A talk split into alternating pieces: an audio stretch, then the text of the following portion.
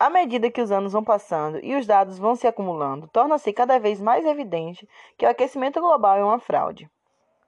A mudança climática é algo natural e permanente, mas a Terra não se aqueceu significativamente ao longo dos últimos 30 anos. Tampouco houve um efeito único e negativo de qualquer tipo que possa ser atribuído ao aquecimento global. Num presente momento, dados de satélite mostram que a temperatura média global é a mesma, do ano de 1979. A extensão do gelo marítimo global também segue imutável desde o mesmo ano. Desde o final da última era do gelo, o nível do oceano já subiu mais de 100 metros, mas nos últimos três anos não houve qualquer aumento do nível do mar.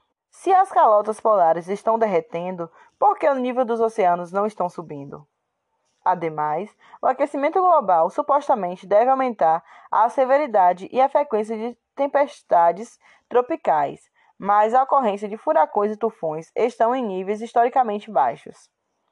Nos Estados Unidos, por exemplo, a cada ano morre mais de 40 mil pessoas em acidentes de trânsito, mas nenhuma única pessoa já morreu em decorrência do aquecimento global. O número de espécies já extintas por causa do aquecimento global é extremamente zero. Tanto as calotas glaciais da Antártica quanto a de Geolândia permanecem estáveis. A população de ursos polares está aumentando. Não houve nenhum aumento na ocorrência de doenças infecciosas que possa ser atribuída à mudança climática. Não estamos vivenciando mais enchentes, seca ou incêndios florestais.